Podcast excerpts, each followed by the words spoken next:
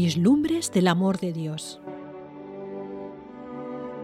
¿Qué manera más interesante de conocer a Dios que a través de su naturaleza? Priscila y Santiago Tucker nos compartían sus lecturas devocionales en 1984 y hasta el día de hoy atraen a muchos. En estos relatos veremos las maravillas de la naturaleza y cómo éstas nos traen lecciones de valor, autoestima, generosidad, aprecio, amor y por supuesto nos llevan a una integración de Dios a nuestras vidas. Y cómo cada una de sus obras fueron hechas con exactitud quirúrgica y planeadas para la vida del ser humano. Esta es la gran aventura al mundo natural y a los pensamientos de Dios. Curiosidades serán satisfechas, datos increíbles aportados.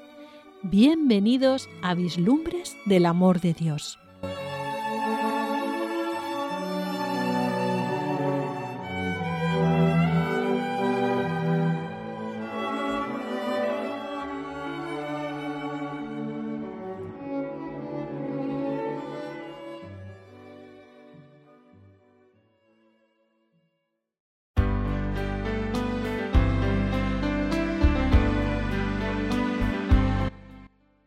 Hoy presentamos ¿Cuánto de oscuras son las tinieblas?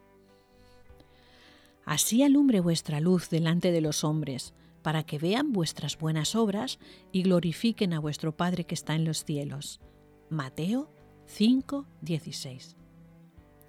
¿Te has encontrado alguna vez en el interior de una caverna o en otro lugar parecido cuando alguien ha apagado todas las luces? ¿Qué descripción puedes hacer de las tinieblas? A veces oímos decir, estaba tan oscuro que ni siquiera podía verme las manos. Eso ya es muy oscuro. Pero ¿cuánto de oscura son las tinieblas? La oscuridad se mide por la cantidad de luz que no hay en el lugar. Decimos que la noche es oscura, pero siempre hay algo de luz, ya sea de la luna, de las estrellas, de las luces de la calle, o de algún otro lugar. Para conseguir completa oscuridad tienes que apagar todas las luces, hasta las fuentes más insignificantes de luminosidad. Cuando desaparece toda luz, entonces existe la oscuridad absoluta. En tales condiciones no puedes ver nada, por muy cerca de los ojos que coloques un objeto.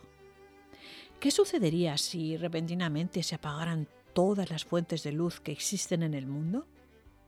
No habría luz del sol, de la luna ni de las estrellas.